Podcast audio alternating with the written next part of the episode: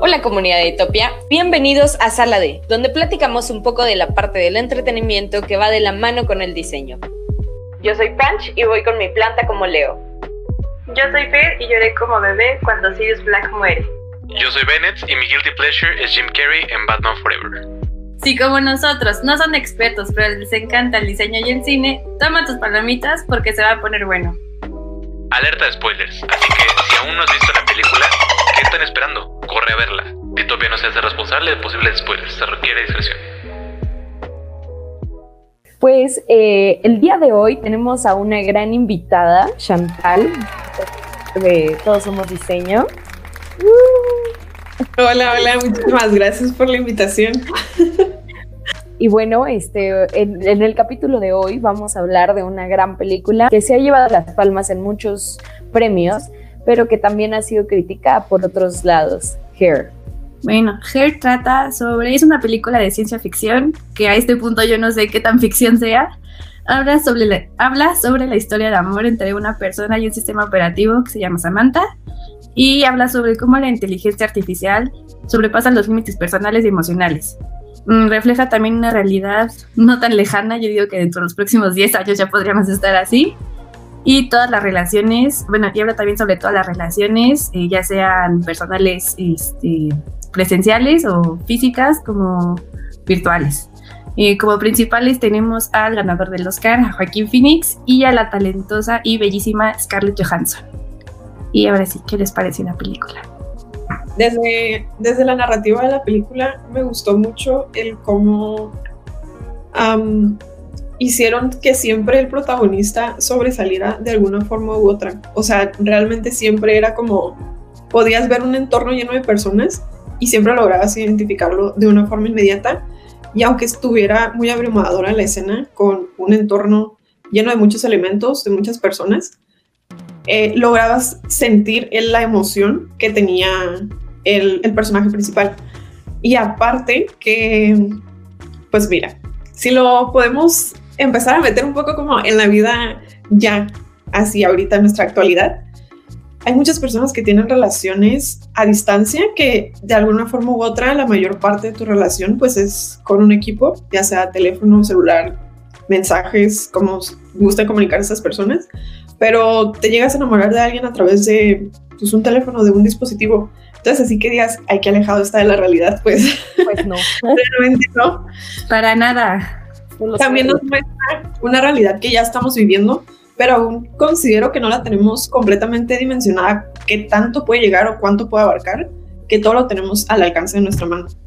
O sea, solamente es agarrar un celular o agarrar la computadora y buscar algo y ya tienes la información. Entonces, así que digas, lejísimos de la realidad, ¿no?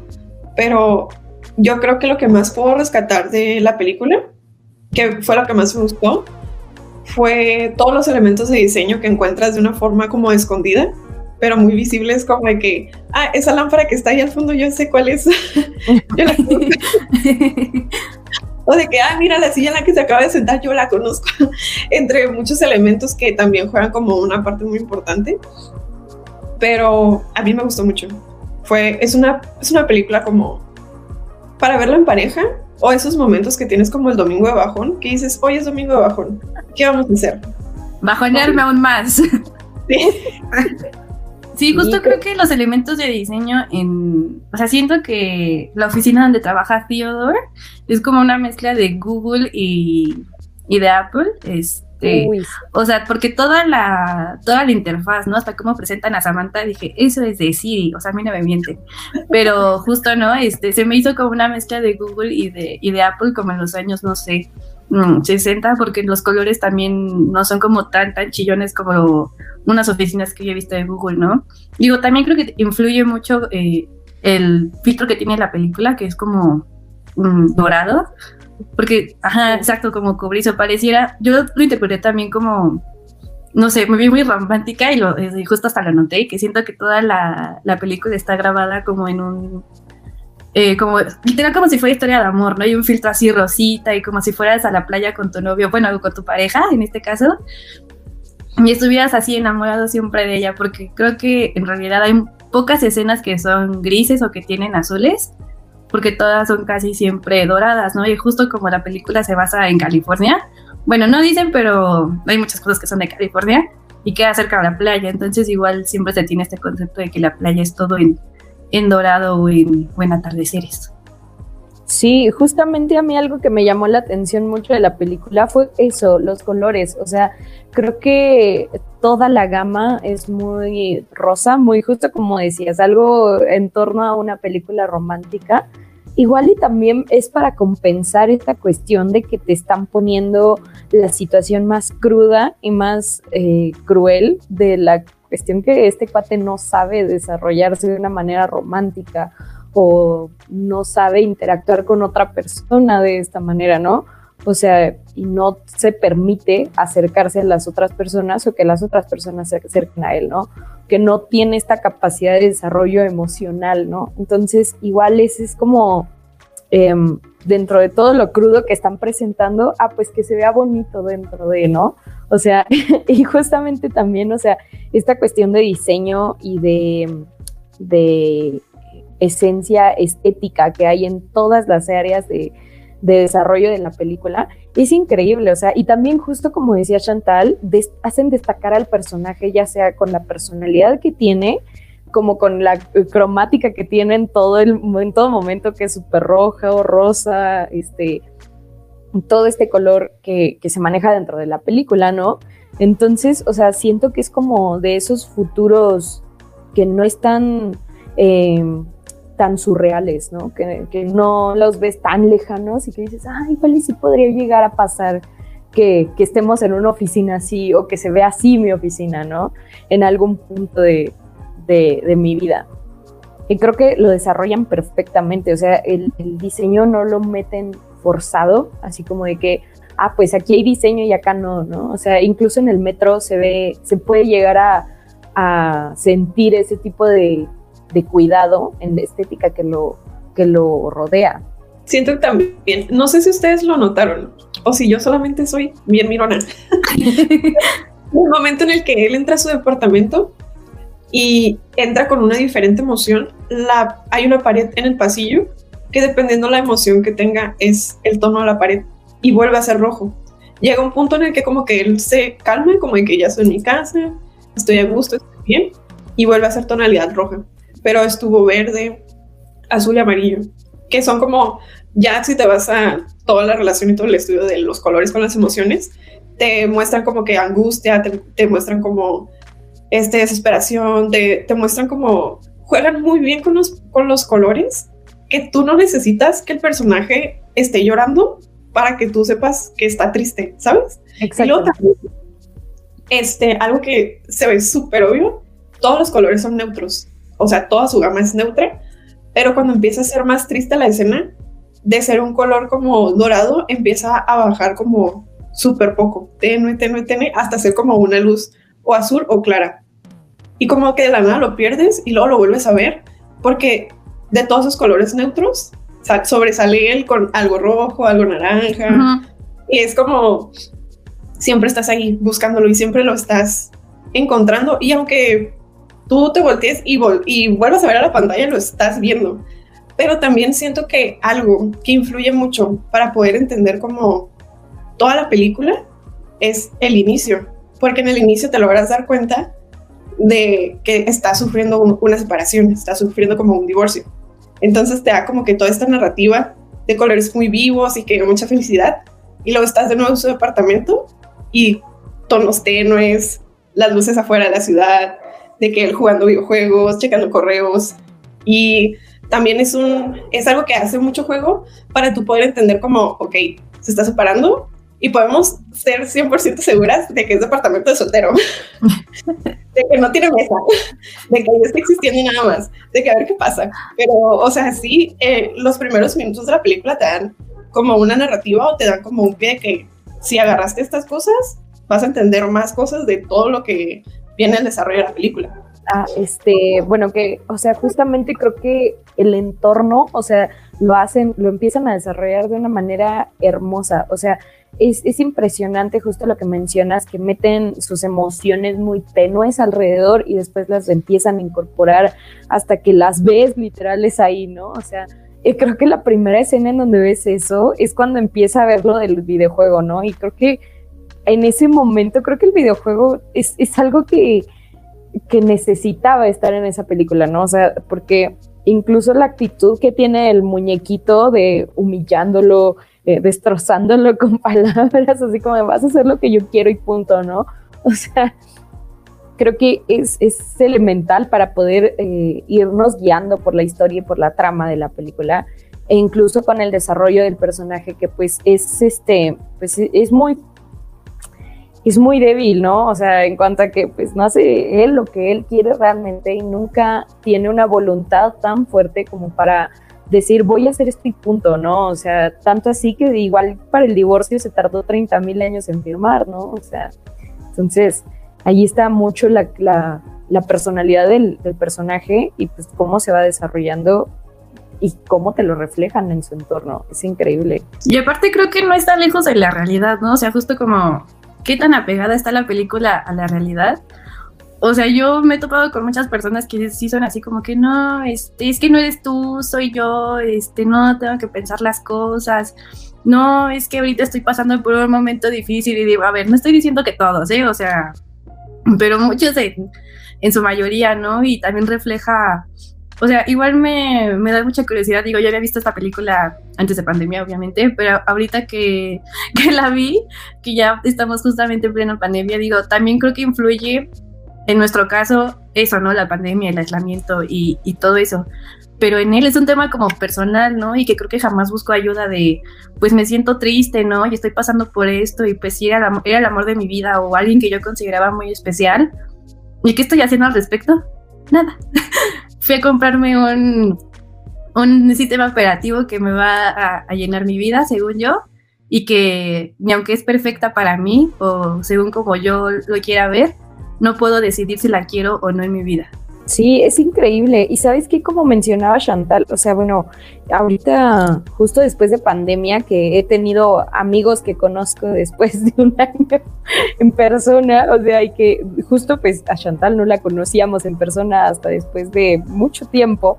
O sea, empiezo a darme cuenta de qué tan, qué tan digitales pueden llegar a ser nuestras conexiones, ¿no? O sea, y qué tan lejanas pueden llegar a ser pero qué tan significativas también pueden llegar a ser. Entonces digo, sí, o sea, la cuestión de, pandemia también nos hizo darnos cuenta de, de, qué tanto vamos a avanzar a ese punto o qué tanto vamos a acercarnos a las personas con las que ya estamos en contacto o con las que no estábamos en contacto, pero pues esto nos acercó, ¿no? O sea, y, pues incluso las aplicaciones, este, ya lo decía antes, que las aplicaciones estas de, de, para encontrar pareja, ¿no?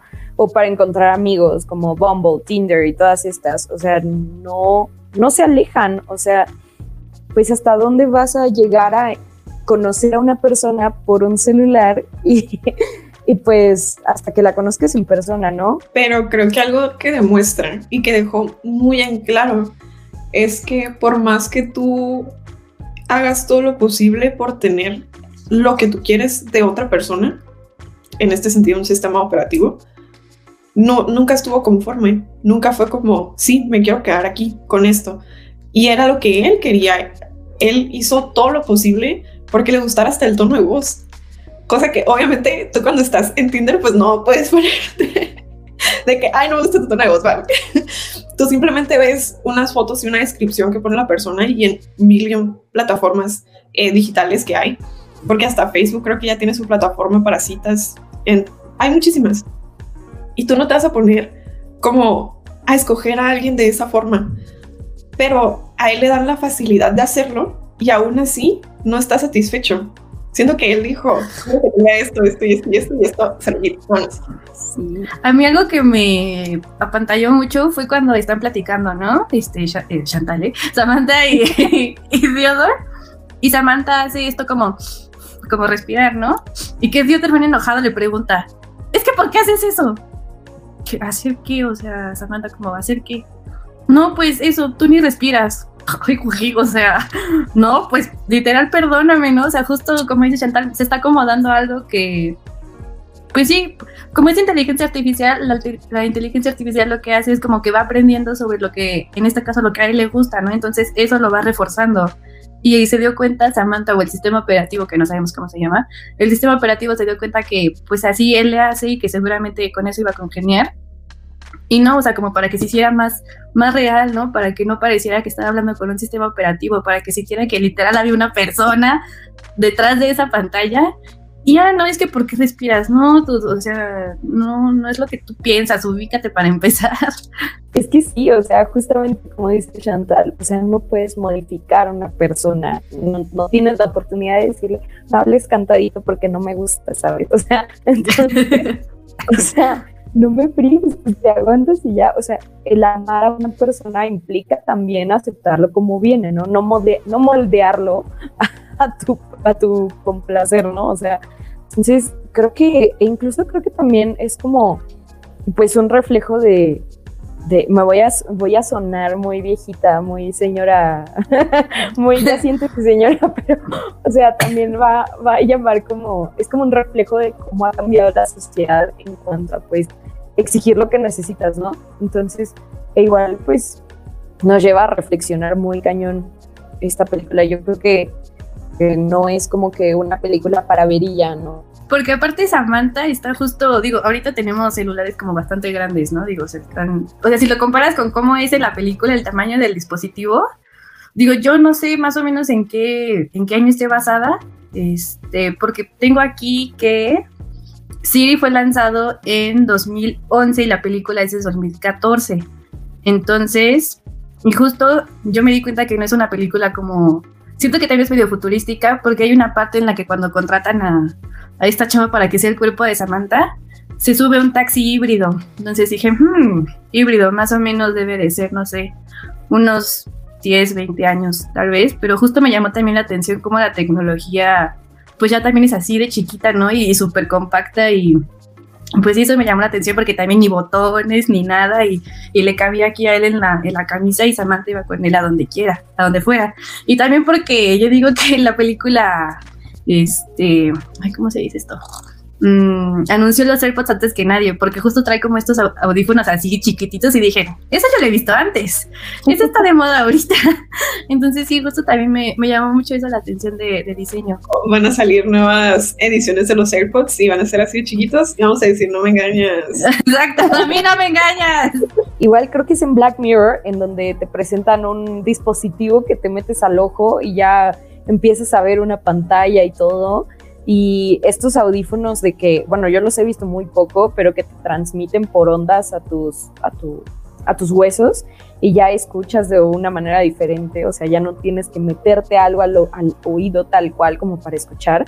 O sea, a mí eso se me hace, me vuela la cabeza, ¿no? O sea, me, me sorprende y digo, ¿en qué momento va a llegar? O sea, no creo que esté tan lejos, ¿sabes? O sea, de verdad no lo veo tan lejano como para como para no esperarlo, pero tampoco es como que me vaya a sorprender, ¿sabes? O sea, ya la realidad me sorprende más que la ficción, entonces no, no creo que, que ese es el caso. Creo que no es algo tan lejano de la realidad y de incluso situaciones pasadas, ¿no? O sea, ya lo habíamos dicho en otras ocasiones que esta película tiene mucho que ver, mucha relación o mucho que podemos eh, descubrir en relación a 500 días con ella que pues el cuate este está muy traumado, muy dañado y que él piensa que ella es el problema, ¿sabes? O sea, y es lo mismo en 500 días con ella, o sea, o sea, y, es una situación emocional bastante similar, una situación que tiene que, el cuate tiene que ir a terapia, o sea, por favor ve a terapia y arréglate y después... Primero el de 500 días con ella y después el de Her. Exacto, o sea, no sé cómo sea, pero que vayan, o sea, por favor. Entonces, o sea, no sé si tú habías encontrado este tipo de relaciones. Realmente, como yo me sé una narrativa un poco diferente de la película, cuando yo supe la de 500 días con ella y yo la miré la primera vez, yo dije, pero ¿por qué se enoja él? o sea, a mí me decían, es que ella se pasó y yo, no. Desde un principio le dijo, no, pero que no sé qué. Y yo, no entiendo. ¿Qué, está pasando? Sí, pobrecita. Pero en esta película, yo me sé la narrativa y por un comentario que yo recibí de otra persona que es muy fanático de esta película, que es una respuesta a su ex esposa del director y que su ex esposa había hecho previamente una película en la que ella estaba mostrando cómo sintió ella el que terminaran y lo estaba mostrando desde su perspectiva. Entonces duraron mucho tiempo en poder firmar los papeles, en divorciarse y todo, y ya que se divorcian y ya está todo bien bajo papeleo, él hace esta película. Entonces es respuesta a ella diciéndole como, tú te sentiste así, ah, pues mira, yo me sentí así y yo pasé por todo esto. Entonces, yo teniendo como ese contexto previo, las veo muy diferentes, pero obviamente si no tienes el contexto, estás teniendo un personaje principal que no sabe lidiar con sus emociones y que logra entender más las cosas o no logra comprender lo que está pasando alrededor de él. Claro. Wow, acabas de echar un chisme muy bueno, ¿sabes? O sea, ahora quiero ver esa película de la señora. ¿Qué película es? Sí, ahora sí la van a volver a ver. O sea, vean primero esta película, Perdidos en Tokio, y después vean la película de Her. Porque entonces, y veanla de una forma como un poco más analítica, de que sea una película y un entretenimiento y pasar un buen rato. O sea, pónganse a, ver los detalles, el comportamiento de la muchacha principalmente, porque te está mostrando la narrativa de lo que sintió y cómo es que lo sintió. Ah, también sale Scarlett Johansson. Sí. Y también eh, hay varias personas como de personal que hicieron como dirección creativa, escenografía y eso, que trabajaron en ambas películas. ¡Wow, qué fuerte! es que este es un chisme mucho más bueno que otra cosa, ¿sabes? O sea, es que ahora ya el contexto cambia completamente, ¿sabes? O sea, acaba de cambiar todo. Estamos hablando de cómo una persona vivió su separación de un matrimonio, creo que como de 15 años. Me gasté a Cira. Wow.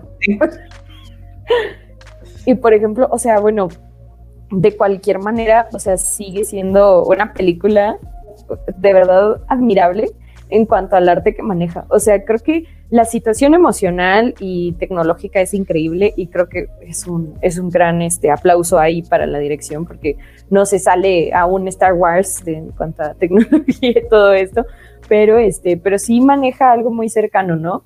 Pero aparte creo que, creo que las escenas y cada una de las, cada una de las eh, tomas tienen un manejo de arte muy padre. O sea, no sé ustedes qué, qué escenas les llaman más la atención en cuanto a esta situación de, de display, bueno, de, de presentación ante la, para el espectador. Yo creo que la bueno, el entorno en el que más me gustó ver el desarrollo de la historia fue completamente en su casa.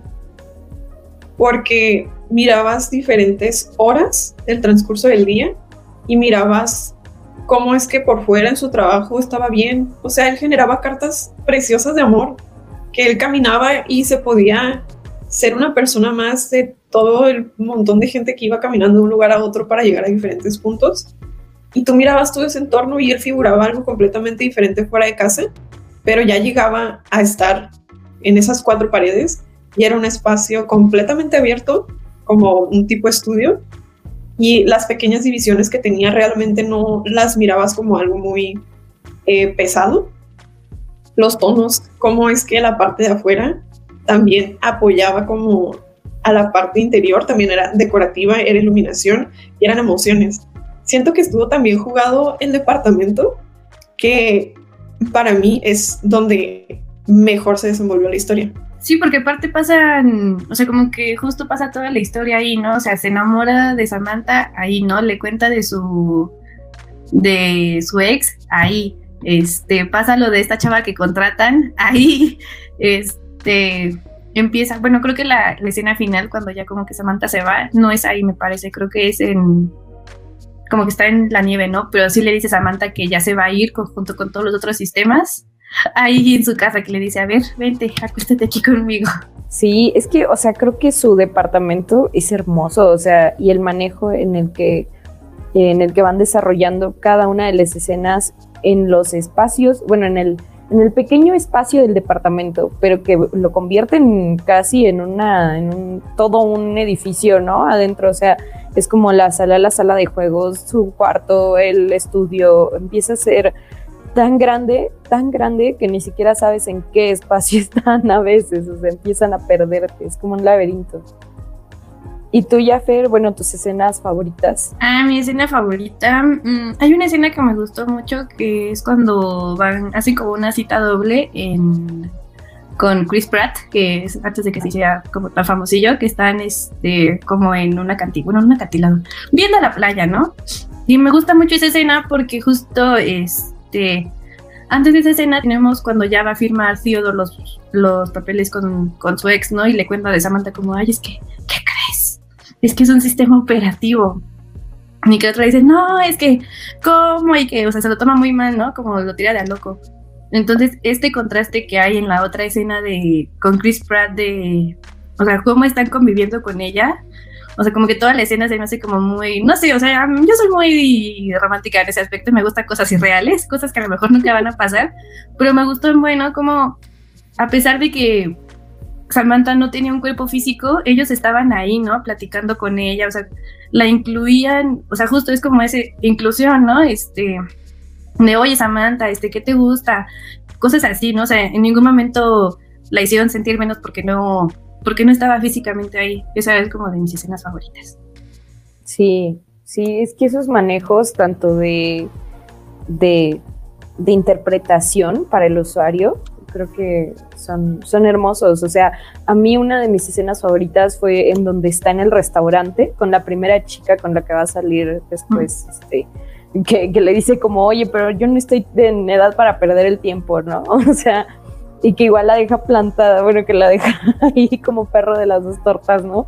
O sea, creo que es en ese momento, o sea, a mí me gustó mucho el manejo del, lugar, cómo empiezan a enfocar y a desenfocarlos a los dos, a desenfocar el fondo, empiezan a manejar una tonalidad que fue de romántica a neutra y de repente, pues ya no era nada, ¿sabes? O sea, empiezan a decirte como, o sea, este cuate se está desapegando tanto de esta persona y pues realmente no es nada que lo puedes empezar a percibir de, desde la colorimetría hasta incluso los enfoques que se usan dentro de, la, dentro de las tomas. Y justo ahorita que dijiste de esa escena y que estábamos hablando de 500 días con ella, hasta en, las, en manejos de escenas y de enfoques se parece mucho a 500 días con ella, porque de la escena que tú hablas, justo, ¿no? Como que hacen enfoques a la cara y como a ciertas partes del rostro, y en 500 días con ella, cuando se llama Tom, ¿no? Creo el principal. Tom, habla de Summer, le dice, no, es que lo que me encanta de ella es su cara, sus, sus dientes,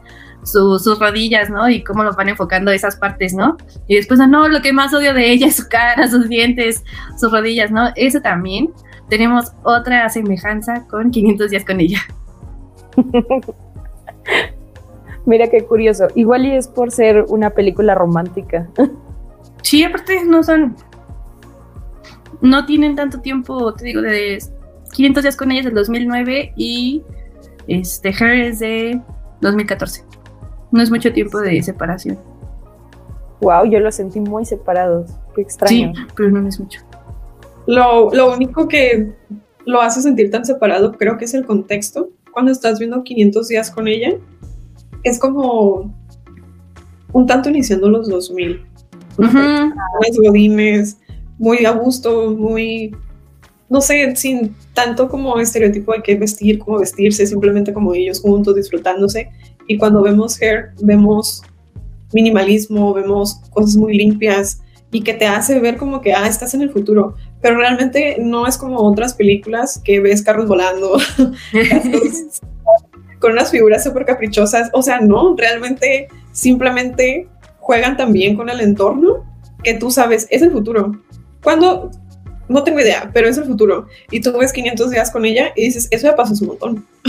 porque ya nadie se viste así, porque ya nadie actúa así. De que hay personas que tienen citas en IKEA, las tienen, pero, o sea, ya no están como... Eh, ya no es lo de hoy. Ajá. Sí. sí, definitivamente creo que acabas de, acabas de proyectar mucho también como la definición de, de esta película, o bueno, un, un, resumen bastante cercano a esta película que pues no nos aleja de la realidad, pero nos transporta, nos transporta a otra realidad que no conocemos todavía, ¿no? Entonces, creo que Hair es una proyección muy complicada del amor, muy, pero, pero al mismo tiempo realista, ¿no? Y cruda, a pesar de ser una película romántica. Muchas gracias, Chantal, por haber estado con nosotras en este episodio de Sala D. Y no olviden seguirla en sus redes, se las vamos a dejar aquí en la descripción para que la sigan a ella y a Todos Somos Diseño, por favor. No, muchísimas gracias por la invitación. Eh, ya le había mirado la película hace tiempo, la tuve que volver a ver para volver a empaparme de estas cosas, pero yo sabía que era mi oportunidad para sacarles el chismecito a esta película. Espero que lo hayan disfrutado y que la próxima vez que lo vean analicen más como el trasfondo de esta película. Si te gustó este capítulo, no olvides darle like y dejar tu comentario acerca del diseño que existe dentro de Her o tu parte favorita de la película. Muchas gracias por escucharnos en este último episodio de Sala D.